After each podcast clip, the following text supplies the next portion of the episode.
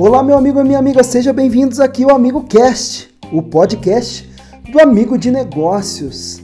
Que bom, que bom mais uma vez estar aqui com vocês para a gente falar sobre negócio e investimentos, sobre finanças. Hoje, mais especificamente, sobre dinheiro, é isso mesmo. Sabe aquela sensação gostosa de surpresa quando você coloca a mão no bolso e encontra lá, sei lá, 20, 50 reais? É muito legal, né? Então, se eu te contar que existe alguns lugares que você pode ter dinheiro e não sabia. Hoje eu vou te dar sete dicas de lugares que você pode dar uma fuçada lá, quem sabe você pode ter dinheiro. E quem sabe um grande dinheiro. Então vamos lá, mas antes de tudo eu gostaria de pedir para você entrar lá no nosso canal no YouTube, youtube.com.br amigo de negócios, se inscrever no nosso canal, seguir a gente nas redes sociais também, Instagram, Facebook, como amigo de negócios. Quero você na nossa comunidade, eu quero você como meu amigo de, e você minha amiga de negócios.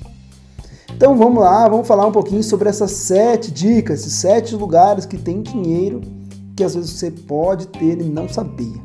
Primeira coisa é o CPF na nota. Não sei se você é cadastrado aí no seu estado, mas a maioria dos estados tem cadastros para você colocar CPF na nota.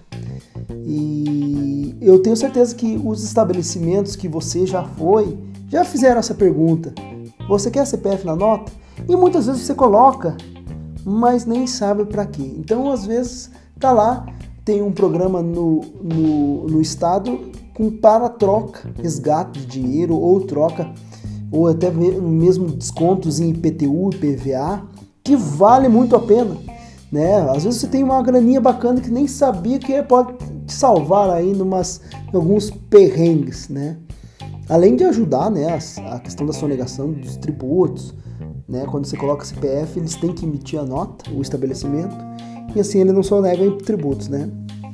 Mas vale muito a pena descobrir se tem CPF na nota.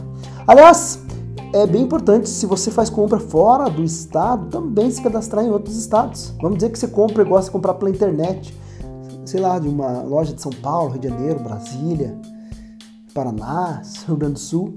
Lá às vezes tem o, o programa CPF na nota e se você comprar e colocar seu CPF, ele também está acumulando créditos. Restituição do imposto de renda.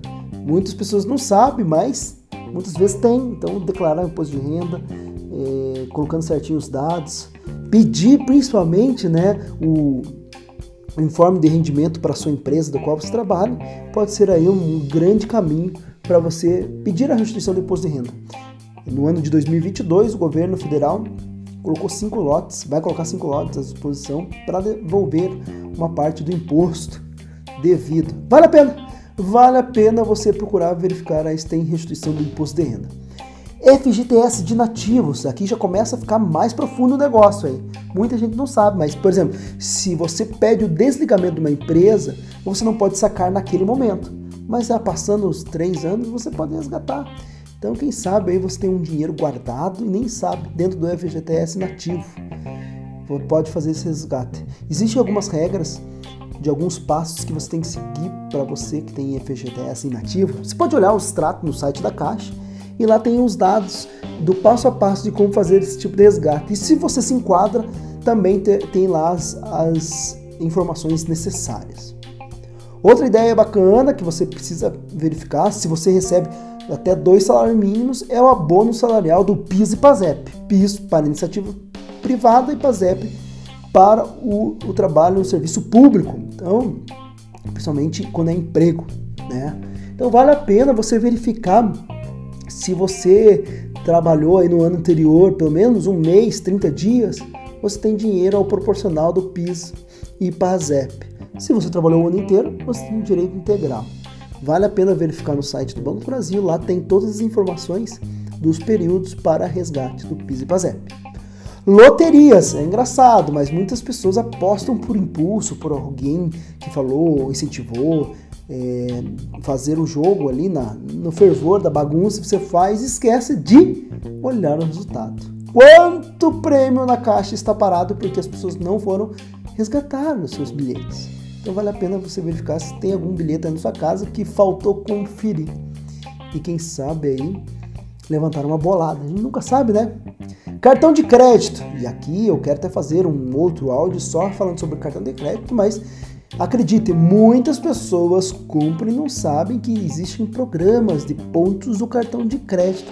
Nem todos, né? Mas existe um programa bem interessante para troca de pontos por produtos, fazer upgrade aí em redes de companhia aérea. Você consegue fazer até troca de passagem, participar de salas VIPs.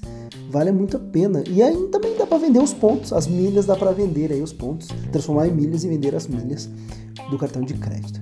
Dividendo de ações. Muitas pessoas têm ações, mas não sabem que ganha dividendos. Daí vai lá, entra na corretora, tá lá o dinheiro parado.